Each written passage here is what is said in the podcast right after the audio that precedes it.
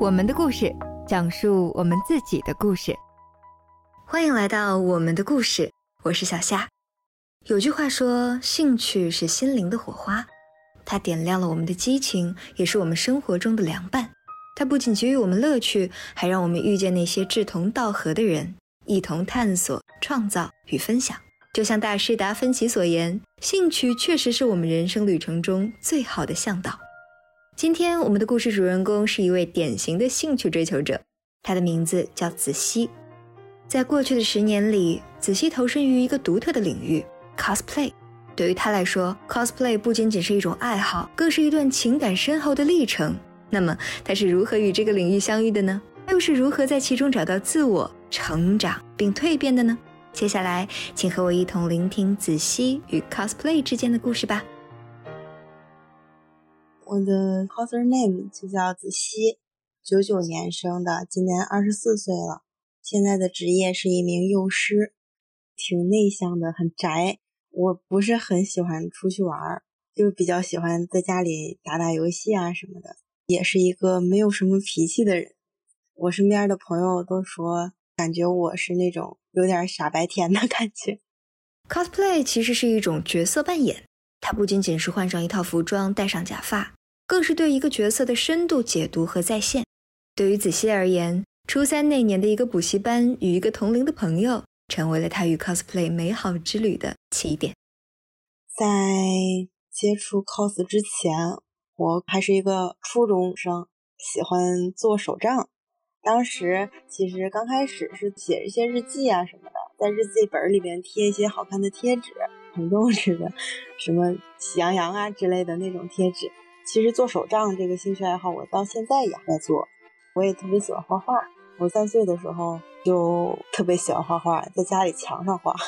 后来就被父母说呀，后来就只在纸上画。我妈就给我报了一个兴趣班，当时是少年宫去学儿童画，然后一直到现在。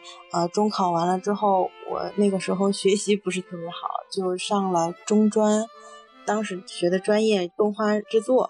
学画画就会接触到动漫，然后就接触到里面的那些角色，就会想去把这些角色带到三次元，然后自己就来接触到这个 cosplay 了。初三的时候报了一个数学的补习班，当时补习班上还有一个同学是我妈妈的闺蜜的女儿，跟我是同一年的。当时呢，她告诉我有 cos 这些行为啊，给我解释这些东西的。然后我就觉得听起来这个玩 cos 什么的还是挺好玩的，我就就接触到了这个 cos。再加上在那之前我就很爱看动漫了，那个时候好像是看《夏目友人帐》《进击的巨人》，还有一些什么《机巧少女不会受伤》，就是这样子接触到这个 cosplay。每一位 coser 都有那一次特殊的体验，第一次完全融入角色。第一次感受到自己与角色之间的连接，而子熙他的第一次是如此深刻而难忘。初音未来的山茶花，那套衣服，那双高跟鞋，还有那次外景拍摄，每一个细节都深深刻在了他的记忆里。我第一次玩 cos 的时候是出的初音未来的山茶花那一套，现在好像已经很少很少有人出了。但是当时的话，去漫展还是能看见几个初音这套衣服的。当时我也是个学生党嘛，然后我妈她是一个挺前卫的人，她还挺支持我玩这些的。我的第一套 cos 服就是她帮我买的，我记得当时是这一整套是花了三百块钱，就是包假发和衣服，还有袜子、手套，然后一些配饰。然后呢，我去约了一个女摄影，我们两个还有那个带我入 cos 圈的姐妹。我们三个人当时去了天津这边这个意式风情街，在那边出了第一次外景。我第一次穿高跟鞋出门，当时是十厘米的高跟鞋。第一次穿这个高跟鞋，我特别不适应，而且一峰区那边的地是那种坑坑洼洼的，踩在上面很不平，很硌脚的那种。然后穿上高跟鞋走那段路特别难走，当时那个姐妹扶着我，我们两个互相搀扶一起走。当时第一次这样出了正片儿，就是外景动作什么的也都不太会摆，也是我的姐妹啊，还有摄影师去 帮我摆 pose。然后这一套照片我现在都还留着，就还挺有纪念意义的。虽然现在看起来就还妆面也不是特别的还原，然后当时肤色比较黑，也不是说特别的好看，但是对于当时的我，其实还是很难忘的一个体验。在尝试了第一次 cos 之后呢，我就觉得真的把这个二次元的人物带到三次元，我觉得就是很有一种成为他了的感觉。我觉得在戴上假发、化完妆之后，就莫名就变得自信起来了，就觉得我就是我现在不是我，我现在是我现在这个角色，我要做他会做什么，我就可能就是也会去做什么，因为我化上妆，然后穿上这种 cos 服装之后，我会变得更自信。其实我从小就比较自卑嘛，比较内向，但是我在。做了 cos 之后，我觉得我整个人都可能状态都可能都是变成外向了，变成社牛了。就是平时如果我日常服装出门的话，就是很普通，扔在人堆里找不到的那种。那种反而如果有人看我，我会浑身不自在，我就会想，哎呀，会不会是我脸上有什么脏东西，或者是哦，会不会是衣服穿反了 之类的，就会想，哎呀，到底是因为什么呀？但是如果穿上 cos 服的话，如果别人看我，我就会知道是因为，呃，我穿的不日常，比较特殊，可能会觉得我好看，所以多看了两眼。这些就是不会让我说那么焦虑，然后也还会更有自信一点。初次的 cosplay 为子熙打开了一个全新的世界，那种新奇和自信让他渴望更进一步。于是他开始深入学习，提升自己的水平，希望每一次的扮演都能更加完美。刚开始我就是各种去学习 cos 妆，因为当时平台也没有很多，可能也就是 B 站有一些，我会在 B 站上面去搜，然后还有一些微博，当时好像是 QQ 空间，还有在微博上面有人会去发图片的那种妆教。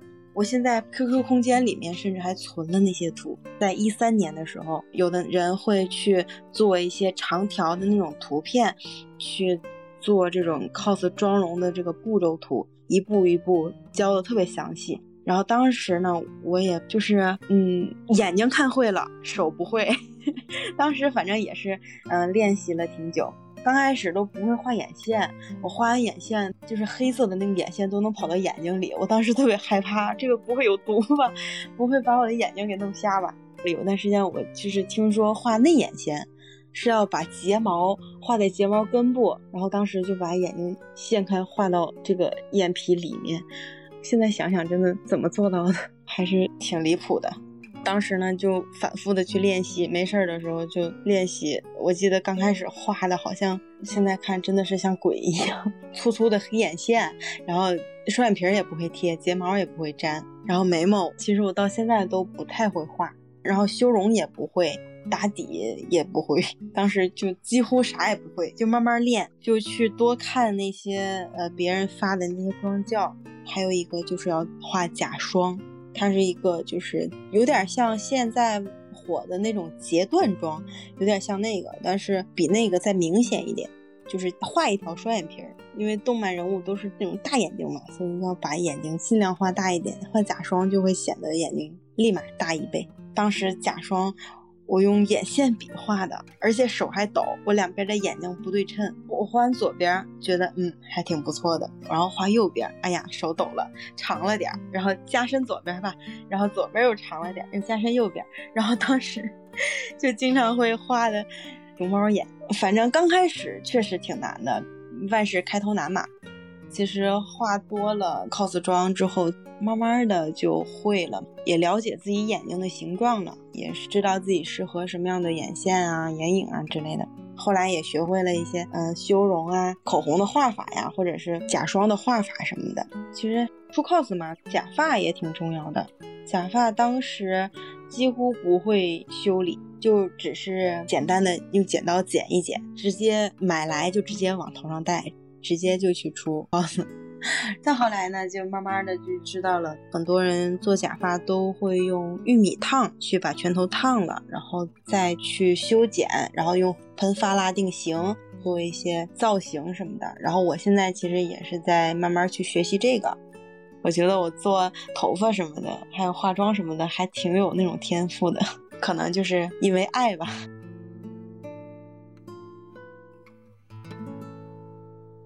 在 cos 圈啊，我推代表了对某个角色的深厚喜爱。子熙对初音未来、小鸟游六花等角色都有着特殊的情感。那些角色不仅仅是画面上的影子，他们与子熙共同编织了许多难忘的回忆。下面这两段经历也让子熙记忆犹新。在二零一四年二月初的时候，当时，嗯，我记得好像是二月十二号，我当时出 cos 的是一个外景，是初音未来的公式服这一套。当时呢，刚下完雪，我本来是想穿这套衣服去拍一个雪景的，但是当时下完雪，那个雪化的特别快，结果就没拍到雪。然后呢，下雪不冷，化雪冷，所以当时下完雪之后的那几天特别冷。当时我还穿这套衣服去出外景，这套衣服是那种无袖子的，然后短裙，一个过膝袜，一双小皮鞋，就一件单衣。当时给我冻的手都木的，我当时拿手机打字，一个拼音一个拼音的去打，就是已经手冻僵了。然后这种行为呢，在 二次元的圈子里面叫反季节战士。就是夏天出那种羽绒服的那种角色，冬天去出那种泳衣之类的角色，这种行为其实，在二次元里面就是经常就会说，哇，你这个反季节战士太厉害了，因为敢这么做的都是战士。就那次出外景，然后到晚上很晚，我记得当时天都黑了，当时真的是巨冷。我当时有一个外套，有一个羽绒服，但是当时已经不管用了。当时穿上这套衣服之后，就是拍完一张照，立马就把衣服裹上，然后再脱下来，然后再裹上。到后来就已经冻透了，整个人冻透了，就已经不管用了。然后到了家之后，立马去洗一个热水澡，真的巨爽。然后还有一次是我当时是跟我同学，他也是玩 cos 的，他比我大一岁，但是跟我是同一届的。我们是一个初中，到现在我们还有联系。这个姐妹呢，她当时比较高嘛，比我高了半头。我是一米六五，她是一米七二、七三这样。然后她就比较适合出那种男性角色。她当时就比较喜欢《银魂》里面的神威，然后神威的妹妹是神乐，他们两个是一对兄妹。她当时出这个神威这个角色。然后就想让我陪他一起出神乐的他妹妹的这个角色，不过因为当时我看过《银魂》，但是我对这个角色就是只是了解，不是说特别喜欢，但是也是可以陪他出的嘛。当时是在水上公园的那个神户园拍了一个夜景，我记得晚上的八九点的那个时候，当时神乐的那套衣服是他借来的，鞋码呢我穿有点小，那个鞋码是三六的。但是呢，我脚是三九的脚，就差了很多。然后当时就硬往里挤，但是很神奇的是能挤进去，而且穿着不累脚。当时是一个小靴子，就是甚至走路什么的，甚至都还不会特别挤脚，说一步也走不了那种，还真不会。就我觉得还挺神奇的。每次 cos 我的乐趣其实就是，我就想看看。不一样的我，想看看我这个在镜子面前不一样的我。其实不会说在意别人觉得我 cos 好看不好看，我觉得我会去在意一些，比如说你哪里不还原的这些建议的话，那我是肯定会听的。我觉得出 cos 最重要的其实就是还原。你可以不戴假发，你也可以不去化特别浓的妆，让人感觉哎这个角色就是很贴合那个动漫里面的角色就行。比如说，我之前还是出这个六花的时候，六花它这个角色有一根特别大的呆毛，它是反重力的。我当时就是自己掰了一个铁丝，大概五六厘米长的一个铁丝，把它绑在这个呆毛里面，让它挺起来，就是为了还原，是可以去做这些细节的。然后当时我看其他人 cos 这个六花的时候。全都没有说像我这样还原的呆毛，就是我当时还挺自豪的这件事情。我觉得我做的这个呆毛真的特别还原。我在 cos 自己喜欢的角色的时候，状态就是那种，我现在就是这个角色，相当于套了个面具。之前有一段时间，就是那个小熊人偶不是很火嘛，我发现有些人去套上这些玩偶服的时候，反而会。放下一些面子，去呃做一些就比如说可爱的动作呀，可能是男孩子，但是他套上人偶之后，甚至可以做一些呃萌妹子的动作之类的。我觉得出 cos 跟这个有点像，就是那种你看似是戴上了面具，其实是摘下了面具的那种感觉。每个角色都是有不同的性格嘛。比如说我在出这个呃中二病鸟谈恋爱里面那个小鸟游六花的时候，他是一个特别中二的人。我在 cos 他的时候，不自觉的也会带入到这种性格当中，就是做一些很可爱的动作呀，或者是做很中二的那种动作，就会感觉自己就变成了这个角色。在 cosplay 的世界里，子熙每一次都能体验到不同角色带来的新鲜与骄傲，仿佛每一次都在重生，在找回那份最真实的自我。家人的理解与支持成为了他坚持下去的最大动力。然而，爱好的路上并不总是风平浪静。当男友的想法与他发生碰撞，主张学业应该放在首位时，子熙陷入了两难之间。因为男朋友他就不太喜欢我做这些东西吧，他就觉得出 cos 有点不务正业的那种感觉，就是我学习不太好，所以上的中专大专，所以他现在希望我能专升本，把这个学历先升上去，然后他鼓励我去考了那个教师资格证啊什么的，当时我就搁置了，开始就走上这学习之路。其实我是一个很讲理的人，他跟我说是想希望我能先把学业顾好，先把那个工作弄好了，稳定下来，然后再去做这些自己爱好的东西。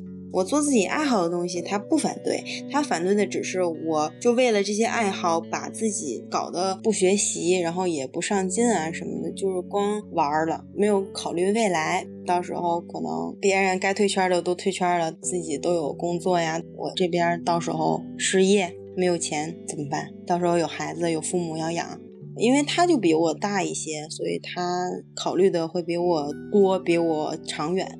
他就是很理性的跟我商量这些事情，他说的一些确实都是真实的，所以我也理解他，理解这些事情，所以很少有争吵。他现在天天监督我学习什么，然后我也尝试让他理解我这个爱好，但是他表示尊重但不理解。他甚至从来没有见到过我 cos 的样子。前两天在他下班回来之后，我出了一次 cos，是他喜欢的 EVA 里面的明日香。他不是说喜欢这个明日香这个角色，他是喜欢里面的机甲。但是我 cos 不了那些机甲，所以我就直接就出了一下明日香的 cos。然后他就是看到的时候也是觉得哇，确实挺不错的。然后他就说，客观的说一下，你确实有点胖。子熙与 cos 的情缘是一段时而曲折、时而甜美的旅程。学业、工作、男友的关心，都曾是他前进的阻碍。但每次回到 cos 的怀抱，他都能找回初心与快乐。漫展的热闹与角色之间的互动，都是他心中珍贵的回忆。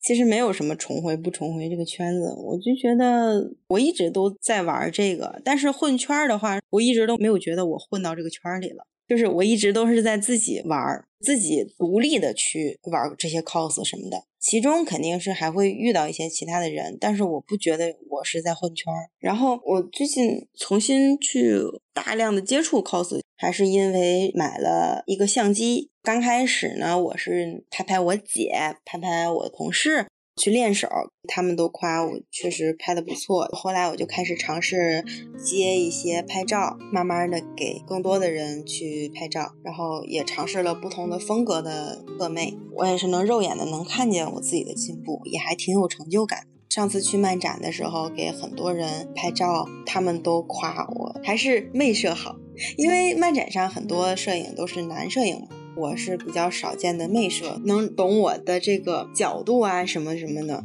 而且 P 图什么的，我觉得我审美也还是有的，毕竟是学动画的。然后再加上我后来转行做幼教，我也是有耐心去帮摆 pose、摆姿势呀什么的，我的还是挺有耐心的。我上次去漫展还是在一七年的时候，在那之后就一直没有去漫展了。然后上个月七月底的时候再去了一次漫展。我以为到了现场会是那种我谁也不认识，然后就我自己一个人孤零零的逛的那种感觉。没有想到到了漫展之后，还挺多人，很自来熟的那种氛围。漫展上的那种氛围还是没有变，我还是挺喜欢这个氛围的，就像做了一场梦一样。和 很多自己喜欢的角色都会有交流啊什么，也有很多特别好看的小姐姐出一些我特别喜欢的角色什么的，然后也有很多集邮。所以说，即使这个爱好非常烧钱，那我也还是很喜欢。这十年我也没做什么特别的事情，我就拿它当一个小爱好看，就跟平时一个普通人，就是比如说画画呀，或者是嗯弹琴啊、看书呀、看电影啊之类的，就是一个小爱好。我觉得没有什么特别的事情。然后我觉得这个还是能带给我很多快乐的，对我的生活影响呢，其实说实话。有负面影响，我觉得当时我上学的时候，因为这些东西我不太自律，就光顾着去玩这些 cos，耽搁了一些学业，所以当时都没有考上高中，我就直接去了中专，然后再升大专，然后现在大专毕业之后就去找工作，然后就一直一边工作就一边有一些小爱好什么的。我觉得负面影响应该就是分心，然后影响了一些学习。然后正面的话，其实就是对于我的精神世界呀，交一些朋友啊，然后让我的性格呀会更自信一点，然后会给我带来一些快乐什么的。子熙通过 cos 找到了自由与自信，虽受社交恐惧困扰，但在 cos 的舞台上，他展翅飞翔，与心中的恐惧和解，并感受到生活的温柔与美好。我严重的社恐，之前患过抑郁症。那个时候就是任何人都不想接触，也吃不下饭。我当时两个月瘦了二十斤，真的是一天一斤，整个人状态特别不好。然后当时我记得有一次犯病，就是我一个认识了很多年的朋友，他出叫我出来吃饭，他把他妹妹介绍给我，就是交朋友嘛。然后我紧张的，我紧张的全身是僵直的，就是动不了，可能眼球能动，但是嘴也张不开，说不出话。就是这种感觉特别不好，但是我那个朋友看到我这样，可能都都有点吓坏了。他知道我社恐，但是没有想到这么严重。他当时就慢慢的就安抚我情绪嘛，慢慢的我就缓过来，然后就还就是跟他说，我还不好意思啊，我刚才有点太紧张，有点不知道该干什么，说不出话的这种感觉。我社恐这个是我一直都有了，小时候我妈带我去。麦当劳啊、肯德基啊这种吃饭的时候，让我自己去找前台的那个服务员要番茄酱，我都做不到。而且我现在其实也还是很社恐。我在出 cos 的时候，就是特别的社牛，就像转换了一个人格一样。在这种我非常呃擅长的领域，我就会滔滔不绝，一直说，能说很多。但是平时在打电话之前，我都要深呼吸，然后做一下心理准备。然后在拨号，等那个嘟嘟的那个声音的时候，我还会紧张，我在想啊要说什么要说什么。然后有的时候打那种幺零零幺零的那种客服电话，有的时候我打过去的时候都会想一会儿要说什么，一会儿要转人工要说什么，一一直要心里边念叨，一直要想。有的时候打过去之后，对面拒接，我都会暗暗的松一口气啊，没打通。然后呢，在微信里面呀什么的，我是都是能打字就不发语音，能发语音就不会打电话。我发现最近其实也挺多人也是这样，但是我是一直都是这样，我就从来没有过那个什么。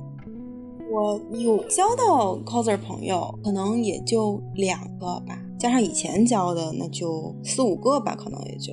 刚才说她出神威，叫我出神乐的那个那个姐妹，她现在在做模特，也在做动画公司的这些。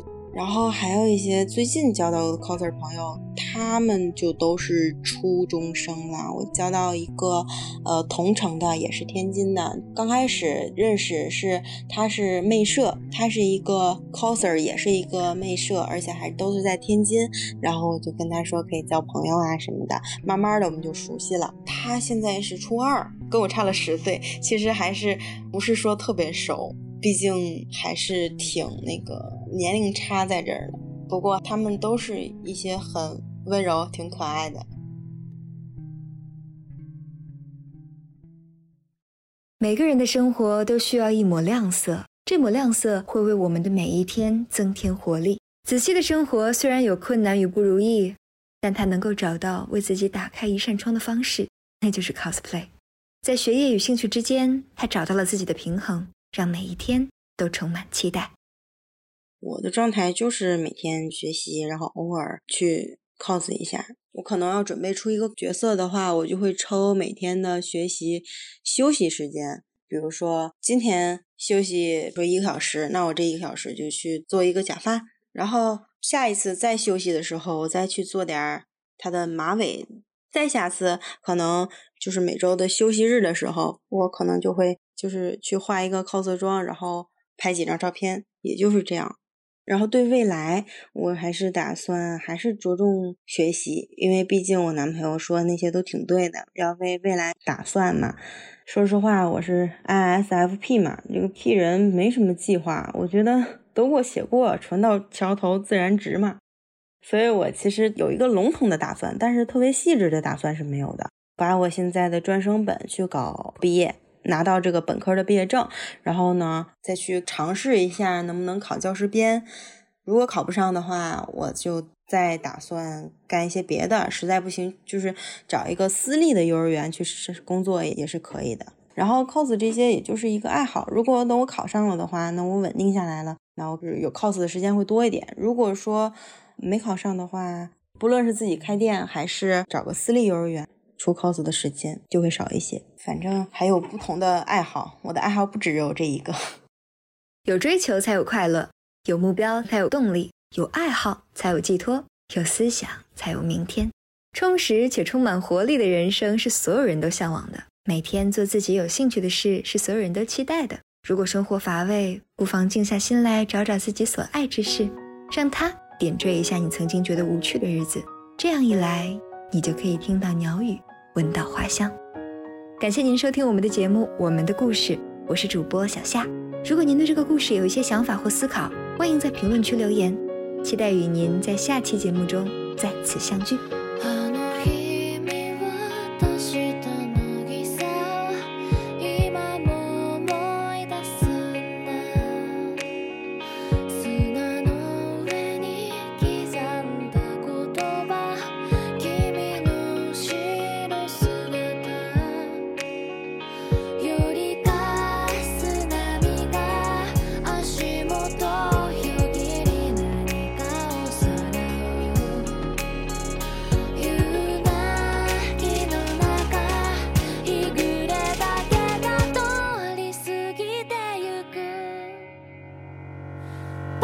got the.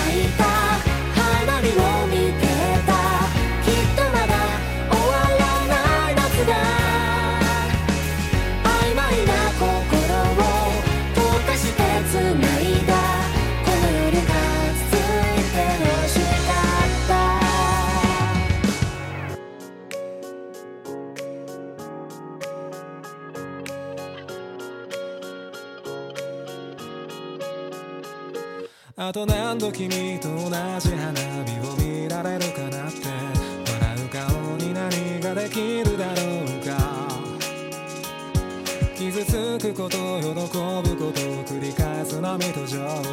焦燥最終列車の音。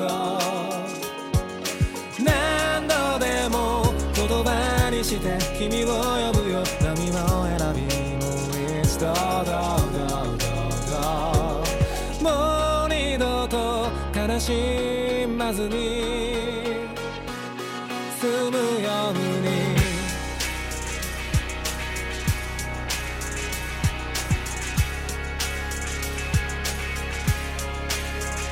はっと息を飲めば消えちゃいそうな光がきっとまだ胸